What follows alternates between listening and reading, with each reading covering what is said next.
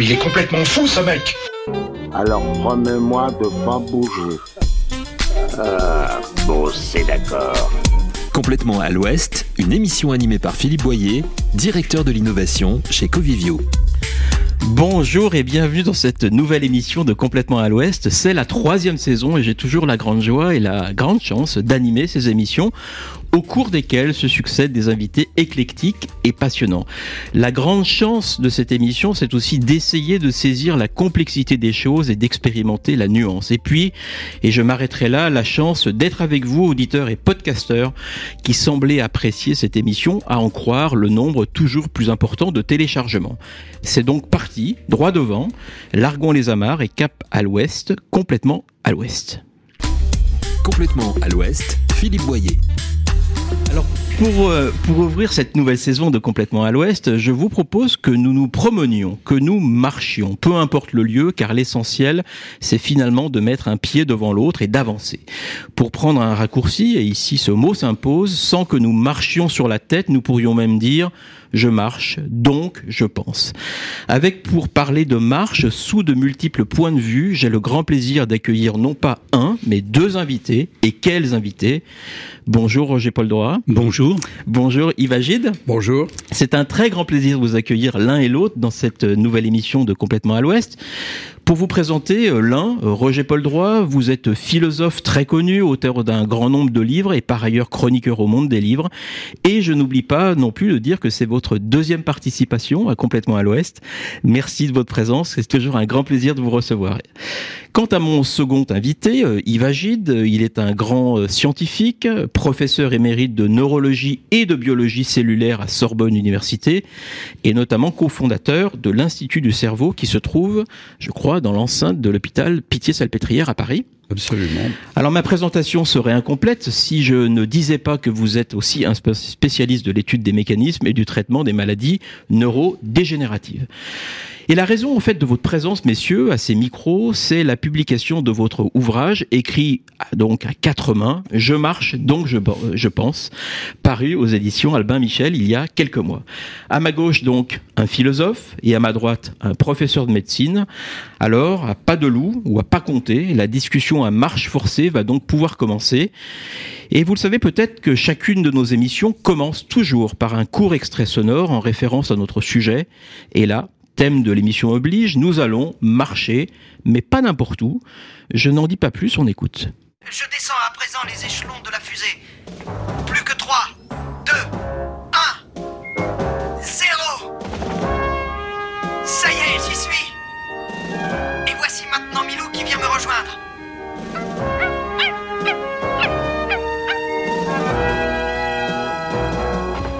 Et voilà, Milou est le premier chien à marcher sur la Lune. はい。Alors bien sûr, vous avez reconnu la fameuse séquence dont on a marché sur la Lune d'Hergé, au cours de laquelle Tintin et par la suite Milou, le capitaine Haddock, posent le pied sur la Lune. Dit autrement, un petit pas pour l'homme et un grand pas pour l'humanité, pour euh, bien sûr reprendre la phrase d'Armstrong euh, en 20, le 20 juillet 1969.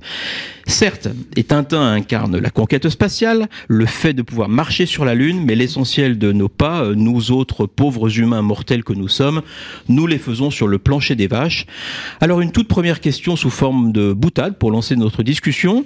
Euh, J'employais tout à l'heure l'expression populaire on marche sur la tête pour dire que ça ne va pas, mais il y a aussi euh, marcher à côté de ses pompes, euh, écrire comme un pied, où là c'est l'image négative du pied qui est, si je puis dire, mise en avant. Alors il y a bien sûr aussi l'interjection plus positive, ça marche, qui renvoie au fait qu'il n'y a pas de problème, mais quand même, j'ai l'impression que la marche n'a pas forcément bonne presse dans les expressions populaires, alors que c'est essentiel pour les animaux bipèdes et dotés de la parole que nous sommes. Comment est-ce que vous expliquez paradoxe ben, je pense tout simplement que la marche définit en fait l'humanité. Quand euh, on a marché sur la Lune, signifie il y a eu des êtres humains sur la Lune. Et on dit pas l'homme sur la Lune, on dit on a marché. C'est comme si c'était véritablement constitutif. Alors, on a marché, marché sur la tête, c'est finalement tout mettre à l'envers.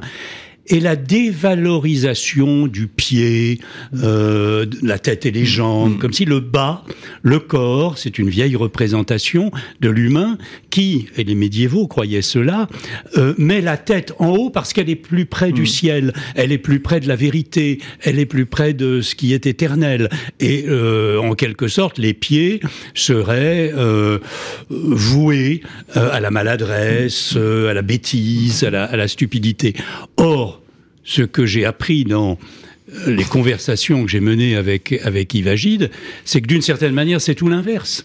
C'est-à-dire que c'est au contraire, non pas avec nos pieds que nous marchons, mais bien avec notre cerveau. Ça, c'est ce que le neurologue m'a ense- enseigné aux philosophes. On, on va on va plonger dans toutes ces questions de, de neurologie. Euh, Yves Agide, vous neurologue, vous qui étudiez le, le haut du corps, euh, ces expressions-là, vous êtes d'accord avec euh, le philosophe sur euh, Ah oui, absolument, mais ces expressions sont excellentes dans les deux sens, puisqu'il y en a qui sont positives et les autres négatives.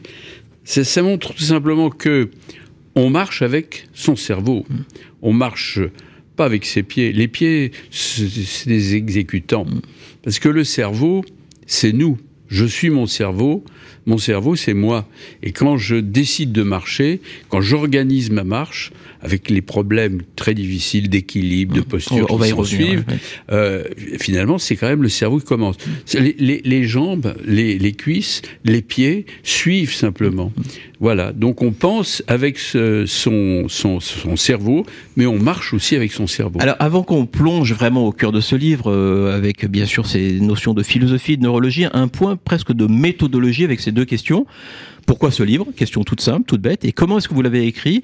Sur cette deuxième question, je mentionne pour les auditeurs et, et futurs lecteurs que votre, euh, votre livre est structuré en quatre saisons, euh, l'automne, l'hiver, le printemps, l'été, et que dans chaque saison, vous faites deux promenades, donc quatre parties, huit sous-parties, un ordonnancement à la, le nôtre, parfaitement, euh, parfaitement réglé. Alors pourquoi ce livre? Et comment vous l'avez écrit? Alors, pourquoi ce livre? Je crois que la réponse la plus la plus simple, mais qui est peut-être la plus ambitieuse, qu'on va ensuite un peu un peu réduire, mais c'est d'essayer de renouer un très vieux dialogue entre scientifiques et philosophes. Vous savez, dans la dans la Grèce antique, et on ne se prend pas euh, pour Socrate, Platon ou Aristote, mais dans la Grèce antique, c'était normal. La, la division n'existait pas. Euh, Socrate discute avec des mathématiciens En marchant euh, peut-être en marchant également, oui, oui. c'est- cette euh, habitude culturelle de l'Antiquité était que philosophes et, savants discutaient ensemble en marchant. Et de façon aussi modeste et, simple que possible, bah, nous avons voulu, d'une certaine manière, mettre nos pas, si j'ose dire, dans les leurs et faire en sorte que des questions scientifiques étudiées par Ivagide sur le fonctionnement du cerveau, et puis euh, propres préoccupations de philosophe sur les rapports entre la marche et la pensée, essayent de, de dialoguer de la manière la plus directe, la plus simple, et autant que possible la plus accessible pour le grand public. On n'est pas un livre destiné du tout euh, à des chercheurs en sciences, comme si on s'adressait à nos, à nos pairs, euh, mais plutôt quelque chose qui était une libre discussion entre nous. On a, euh, après s'être liés d'amitié, souvent fait des marches ensemble, conversé, conversé sur ce que nous étions en train de faire, c'est-à-dire la marche, sur les rapports entre la marche et les cerveaux. Puis un jour, on se dit, bah, pourquoi ne pas faire de ces discussions privées euh, un objet public et, et- et- et un livre? Et on a essayé ensuite de rendre cela aussi lisible, euh, par moments euh, amusants. J'espère que vous avez oublié de, de dire, j'ajouterais qu'il y a des Oui, plein je- de je- petits dessins prévu, faits par. Ivagide qui, les uns expliquent euh, des questions scientifiques, les autres sont le contrepoint un peu, un peu drôle, un peu ironique de, de Ouais. ce que nous sommes en train de dire. Il y, y a- il y a vraiment Yves, vous voulez, vous voulez rajouter Oui, quelque oui, chose non, mais c'est. Je, je vais rajouter ce que Roger Paul euh, m'a appris, c'est-à-dire que dans le temps, les philosophes étaient des scientifiques. Mm. Regardez Descartes, euh, et Leibniz, il y en a certainement beaucoup d'autres. Les deux disciplines n'étaient pas réunies à l'époque, mais enfin, les gens qui pensaient, pensaient en même temps à la science. Au fond, d'une certaine manière, la philosophie tenait compte des faits scientifiques, ceux de l'époque. Et puis, euh, au, cours de- au cours des âges, pour des raisons diverses que Roger Paul expliquera peut-être, dans, pourrait expliquer dans le détail en tout cas, les, les- ces disciplines se sont séparées. Aujourd'hui, il y a une université de- de- des lettres avec des philosophes, des- les humanités, dont la philosophie évidemment qui chapeaute tout ça, et il y a des universités de sciences et de médecine qui sont complètement séparées. Et c'était un des points que nous avons voulu essayer de d'aborder, c'est-à-dire pour moi, par exemple, c'est que nous avons des étudiants en sciences ou en médecine qui ne savent pas un mot de philosophie. C'est quand même très embêtant parce que il, il d'un regard élevé, d'une vision sur ce qu'ils font eux-mêmes. Et euh, de temps en temps, je, je le dis, mais euh, sans vouloir euh, faire trop de mal aux, aux philosophes, mais c'est vrai que des philosophes euh, euh, ont une réflexion intellectuelle, disons, d'un très haut niveau, mais qui n'est pas toujours fondée sur des faits. Et c'est embêtant euh, de croire à des choses qui ne sont pas fondées. En tout cas, dans, dans le livre, on, on lit votre votre dialogue, euh, Oui. parfois un peu volontairement piquant. Vous n'êtes pas forcément d'accord sur tout, et il y a justement ce dialogue fécond entre le scientifique et le, et le philosophe de l'autre. Alors, il y a plusieurs chapitres dans, dans le livre où, où la thèse sous-jacente, c'est que, et vous l'avez déjà dit, marcher permet finalement de penser plus et de penser mieux. Euh, D'ailleurs, on peut on peut tous le constater. Hein, lorsqu'on a besoin de prendre l'air pour se changer les idées, c'est bien souvent dans ces moments-là où euh, les, choses s'éclaircissent et que l'ensuite on peut euh, remettre son travail sur sur l'ouvrage. Comment est-ce qu'en tant que neurologue vous expliquez ce fait que précisément lorsque on prend l'air, lorsqu'on marche, eh bien soudainement, comme par magie, les, idées s'ordonnent et on pense différemment que lorsque l'on est assis euh, et qu'on a quelque part un peu l'esprit qui se sclérose. Alors, vous avez raison. euh, depuis qu'on a écrit ce livre, moi j'ai interrogé des gens pour savoir un peu ce qu'ils pensaient. Les gens marchent, mais souvent ils ne pensent pas qu'ils pensent. C'est très curieux. Les gens n'ont pas l'impression de penser plus, sauf quelques-uns, comme moi, et qui- des gens qui veulent penser et qui, quand ils sont à bout de souffle pour euh, leur intellect, euh, sortent, marchent, font de l'exercice physique, en fait des activités automatiques. La marche est l'essentiel, mais ça peut être vrai pour d'autres activités euh, comportementales automatiques. Il se trouve qu'on a des idées. Alors je donne l'exemple qui est le mien simplement, c'est que quand je suis, à- je ne sais plus très bien euh, écrire, par exemple, eh bien je sors avec un petit bout de papier et un crayon et je commence à marcher. Au bout de dix minutes, j'ai des idées.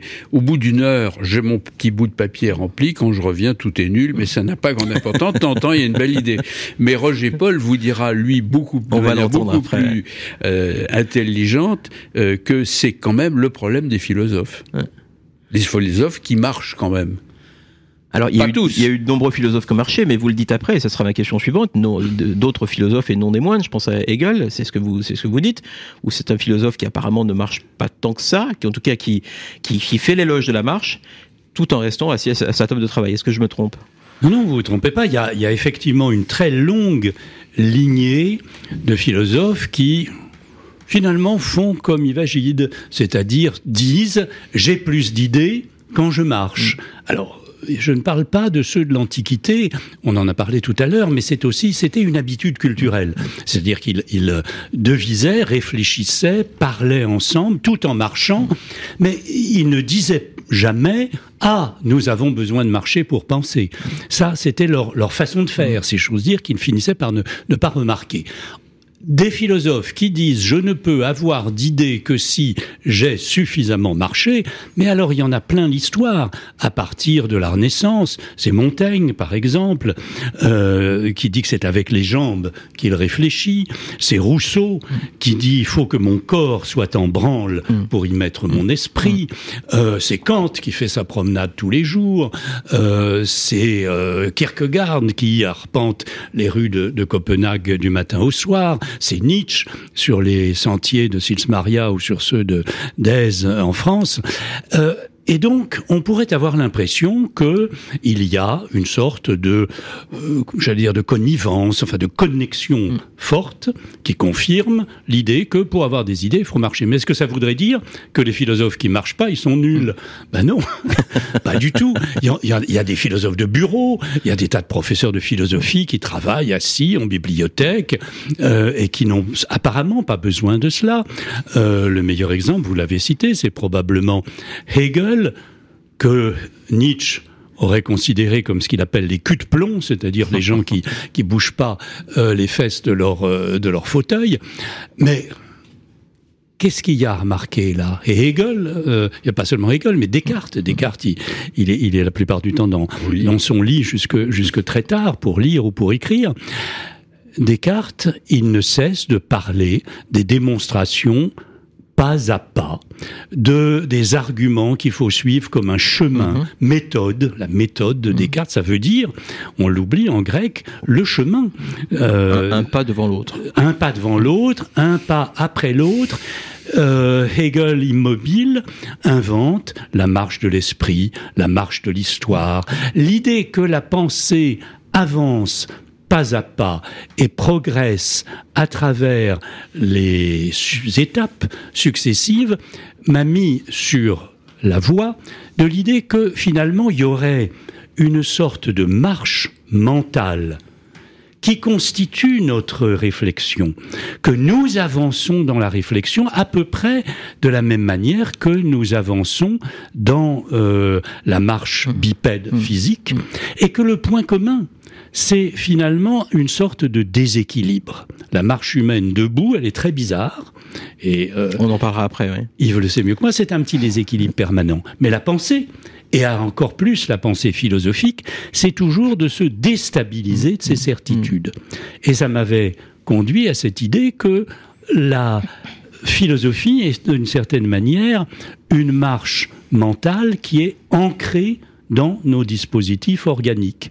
Et cette hypothèse, j'ai demandé à monsieur le professeur de neurologie euh, si c'était un petit délire de philosophe ou si ça pouvait s'ancrer dans le fonctionnement exact de notre cerveau tel qu'il est connu. Alors justement, j'ai posé là une petite question à monsieur le professeur de neurologie, une question euh, volontaire- volontairement provocatrice avant qu'on fasse une pause musicale. La question des fameux euh, 10 000 pas par jour. monsieur le scientifique, les 10 000 qu'en pensez-vous? Non, mais c'est très bien de marcher. La question, si vous voulez, est toujours la même pour moi. C'est sur quoi ça se base? Qui a eu l'idée, tout d'un coup, de dire qu'il fallait 10 000 pas? Je pense que c'est parce que c'est un, c'est bien, c'est facile à retenir 10 000 pas. Mais à ma connaissance, ça ne repose sur aucune observation scientifique sérieuse. Il est bien évident qu'un nonagénaire, euh, il aura beaucoup de mal à faire 10 000 pas. Euh, et puis il y a des, des, des jeunes gens qui ils font de la course à pied, qui courent, ils courent beaucoup plus. Donc ça, c'est un peu une idée. Alors on s'est amusé dans le livre à, à plaisanter sur ce sujet. Mais je voudrais dire à mon cher ami, cher maître, euh, quand même, que euh, en effet, ce que tu viens de dire, c'est ce qui était à l'origine de ce livre. Le livre, en fait, nous, nous, il avait écrit un livre sur euh, la marche des philosophes et il m'a sorti ce qu'il vient de dire, c'est-à-dire qu'il marche dans sa tête, en quelque sorte. Il y a, quand la pensée, pour lui, c'est une, un avancement Mm, avec un prolongement. des, des déséquilibres rattrapés. Et moi, j'ai dit, mais pas du tout. C'est pas du tout ça. En fait, quand on marche, on pense. Et à partir de là, ce, ce sujet a fait que on s'est dit, mais et qu'est-ce qui se passe dans le cerveau ouais. quand on quand on quand on marche et quand on pense On va y revenir tout de suite après la, la- la pause musicale et euh, justement euh, pause musicale qui tombe bien puisqu'on va parler aussi euh, de marche et de chaussures et c'est un, un titre assez évident interprété vous l'aurez tous reconnu par Nancy Sinatra en 1966 These boots are made for walking autrement dit ces bottes sont faites pour marcher.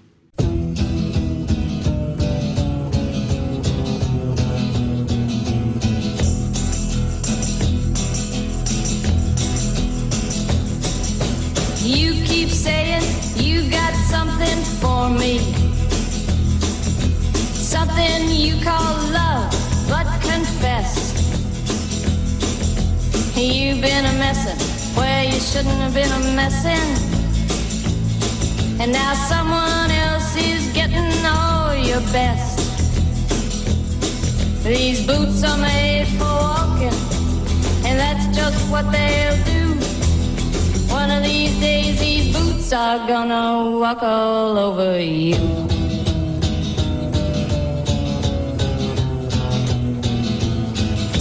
Yeah. You keep lying you ought to be truthing. And you keep losing when you ought to not bet. You keep saying when you ought to be a changing. Now what's right is right, but you ain't been right yet.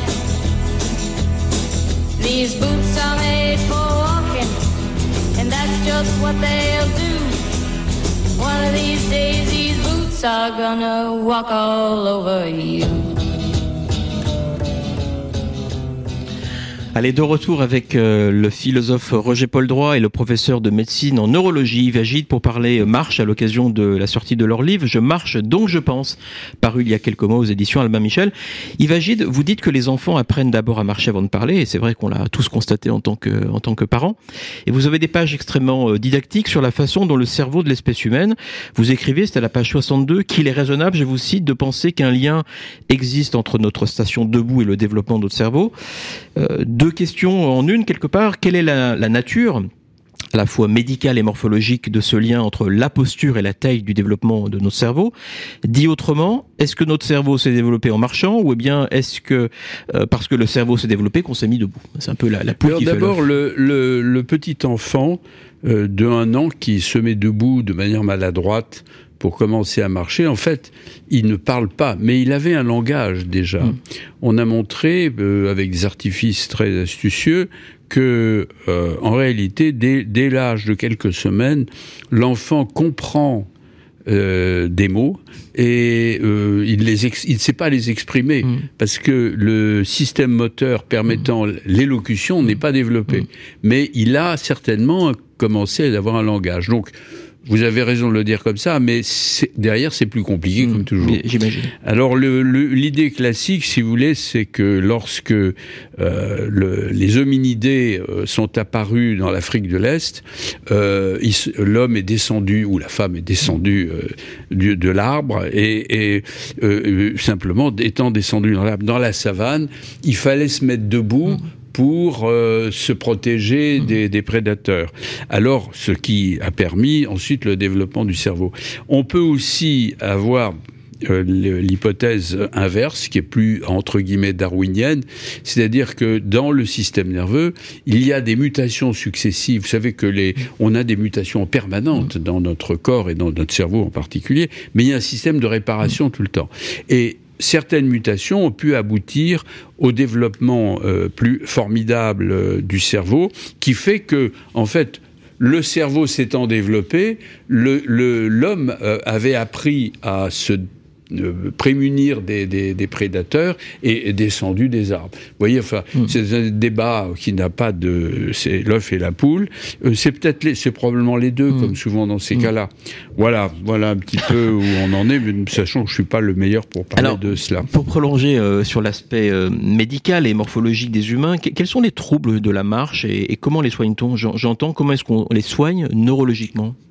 Alors, la marche, si vous voulez, ça dépend de la cause. Si vous avez un accident vasculaire euh, dans le système nerveux ou une tumeur ou un- quoi que ce soit, évidemment, la guérison euh, de la cause de la, de la tumeur, par exemple, ou de l'AVC, fait que euh, ben, vous allez pouvoir récupérer la marche. Mais lorsque les dégâts sont faits, c'est le cas, par exemple, des personnes très âgées euh, qui ont toujours des difficultés de la marche. Vous remarquerez que quand on, a, on est très très âgé, on a d'abord on oublie un peu les mots, on perd un petit peu la mémoire, sans que ce soit vraiment complètement pathologique. Mais vous remarquerez que les gens ont des difficultés de l'équilibre. Si vous regardez le nombre de personnes qui marchent mal dans la rue, c'est absolument incroyable.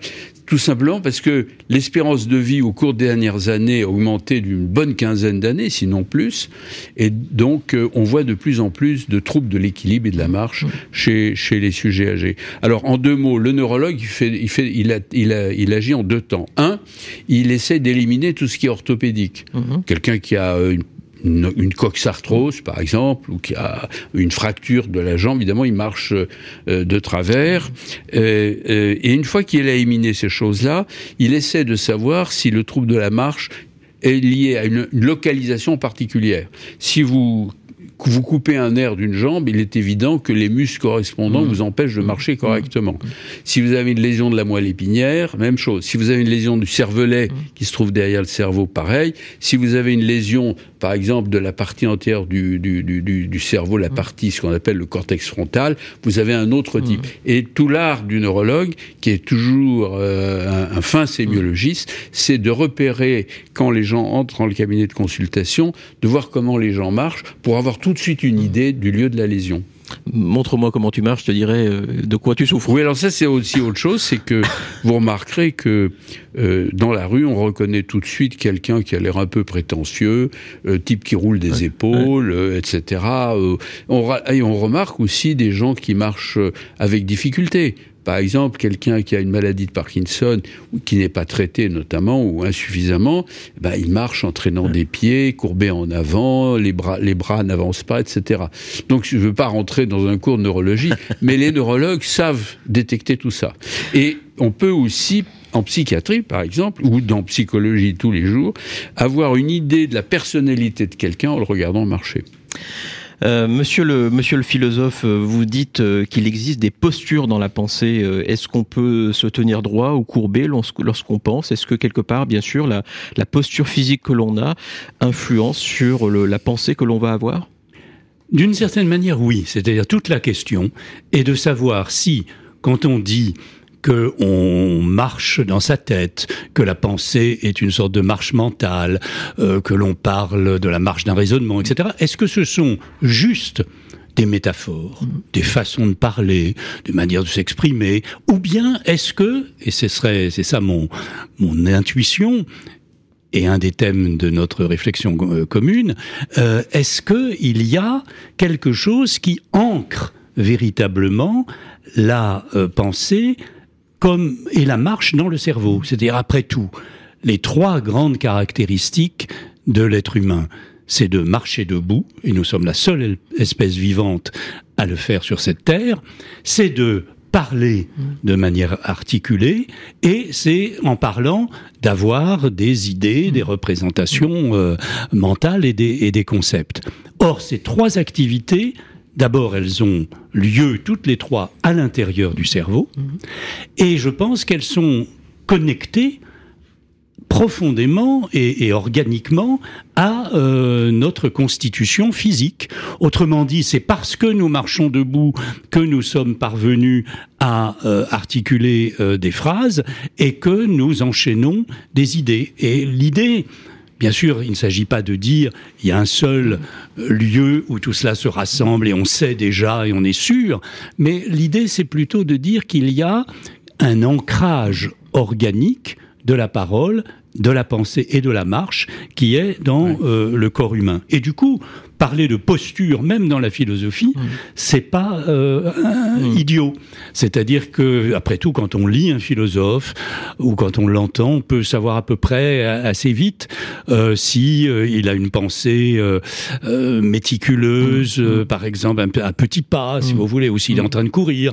Euh, et j'ai souvent l'impression quand je tombe sur des textes ou des auteurs que je ne connais pas encore et auxquels parfois j'ai du mal à comprendre euh, au, départ ce qu'ils sont en train de dire, que euh, je suis un peu comme quand on fait du yoga et quand on se dit est-ce que je vais arriver à chipper cette posture-là, à me mettre dans cette contorsion, et il faut d'une certaine manière avoir euh, la possibilité de mettre sa, pro- sa tête dans la posture, entre guillemets, qui est celle d'une pensée philosophique.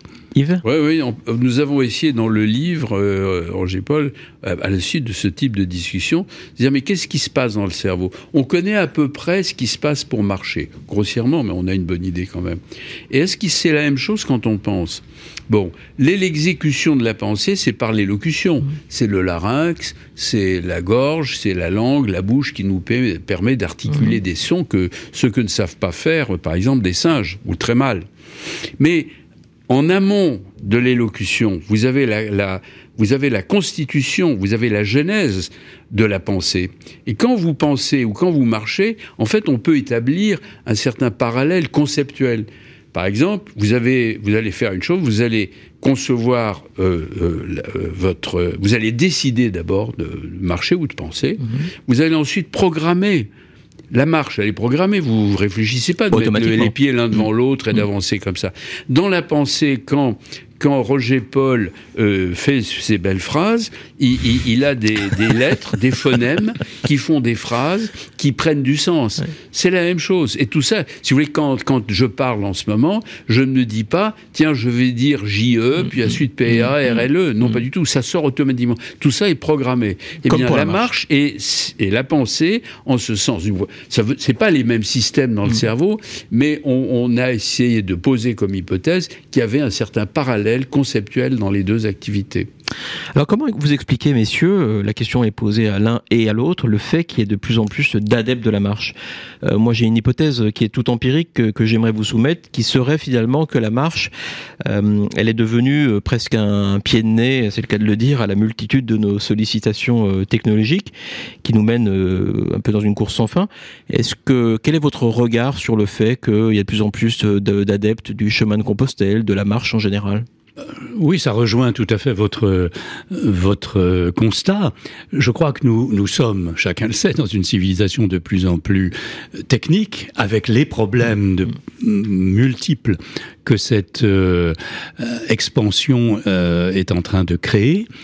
Et se mettre à marcher, je crois que c'est finalement renouer avec quelque chose qui est fondamentalement humain, terrestre, ancien et, et- et d'une certaine manière éternel, et qui est à la fois notre rapport à la nature, à notre corps, de la relation entre les deux, et puis quelque chose qui est infiniment modeste et d'une certaine manière euh, assez orgueilleux.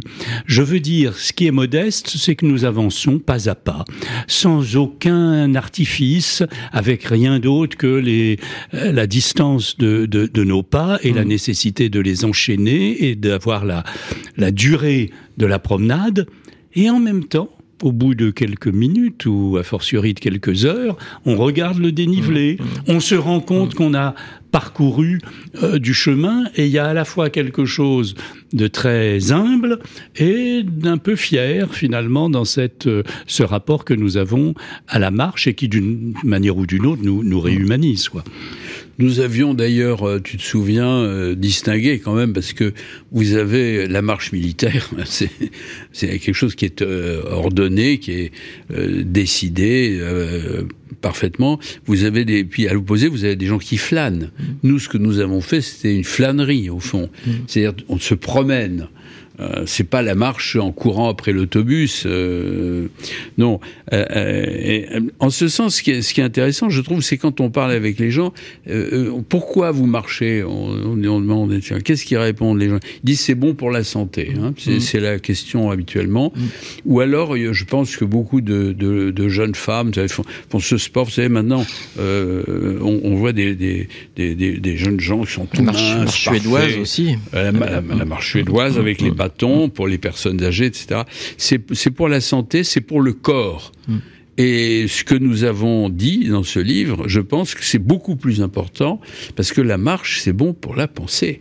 C'est bon pour développer son intellect, son émotion, ses émotions. Et pour des raisons que qu'on peut discuter si vous voulez, qui sont un petit peu On plus plus complexes. de guerre de temps malheureusement. Ouais. Euh, juste une, une toute dernière question avant justement qu'on conclue. Vous avez eu plus de, de divergence ou de convergence dans vos conversations euh, à la lecture? Parfois, je, je le disais, de, de, de votre dialogue, c'était pas toujours euh, Je dirais évident. 52% de divergence et 48% de convergence. Alors moi, je dirais qu'on a eu quand même 95% de convergence, une petite discussion euh, où- qui reste très importante, très intéressante, c'est sur le, le langage et la pensée. Oui. Voilà. Est-ce que la pensée précède. Mm. le langage ou est-ce que le langage c'est la pensée Voilà. Enfin, Non, ça, je crois qu'on on a évidemment des convergences de fond sur la nécessité euh, d'examiner les questions, sur la euh, manière de dialoguer entre les disciplines, et puis en fonction de, de nos formations, euh, euh, des désaccords parfois sur les réponses ou même sur les sur les méthodes. Mais l'important, c'est pas ces désaccords, c'est d'arriver justement à les expliciter, à les constater. Je crois qu'une des une des choses que nous perdons très souvent dans les débats de plus en plus violents, c'est euh, l'idée qu'il est très important de se mettre au clair sur les désaccords et de ne pas les transformer nécessairement en guerre, mais de voir ce qu'ils ont euh, d'instructif. Un grand merci à vous deux. Merci Roger Paul Droit. Merci Virgile d'avoir accepté de participer à cette émission. C'était passionnant. On le savait d'avance, mais quand fallait-il écouter l'émission? Et, et je rappelle que votre livre s'intitule Je marche donc je pense. Il est paru aux éditions Albin Michel. Et Roger Paul Droit avait raison de souligner qu'au-delà des textes, il y a de magnifiques euh, petits dessins très didactiques faits par vous, Yves Agide. hein. Mhm. Euh, donc il faut vraiment lire ce livre car c'est avant tout un cheminement philosophique, médical, historique, anthropologique dans notre cerveau et dans nos pensées. Un livre vraiment idéal pour faire un pas de côté, je continue mes jeux de mots, d'autant que ce livre est vraiment extrêmement plaisir à lire. Comme quoi, euh, y compris avec les dessins, un dessin aussi parfois vaut mieux que mille, euh, mille mots pour résumer un, lion, un long discours. Euh, voilà, écoutez, c'est, euh, j'arrête là. On pourrait continuer ce, dialogue à l'infini tellement c'est passionnant. Euh, je rappelle que cette présente émission peut bien sûr être écoutée ou réécoutée en balado diffusion, en podcast, sur les principales plateformes de podcast en ligne. Et bien sûr, on se retrouve le mois prochain et on parlera euh, d'un sujet tout autre. On parlera Europe avec Chloé Ridel qui publie un brillant essai intitulé euh, D'une guerre à l'autre, paru aux éditions de l'Aube. C'est un essai géopolitique sur la place de l'Europe alors que la guerre en Ukraine est aux portes de l'Europe précisément et que notre continent doit se réinventer un destin. En attendant, et vous connaissez euh, la formule, on, on la garde, on garde le cap, cap à l'ouest, complètement à l'ouest. Au revoir à tous, à bientôt. Il est complètement fou ce mec Alors promets-moi de pas bouger. Ah, bon, c'est d'accord. Complètement à l'ouest, présenté par Philippe Boyer, directeur de l'innovation chez Covivio. Une émission à réécouter et à télécharger gratuitement sur le site radio.imo.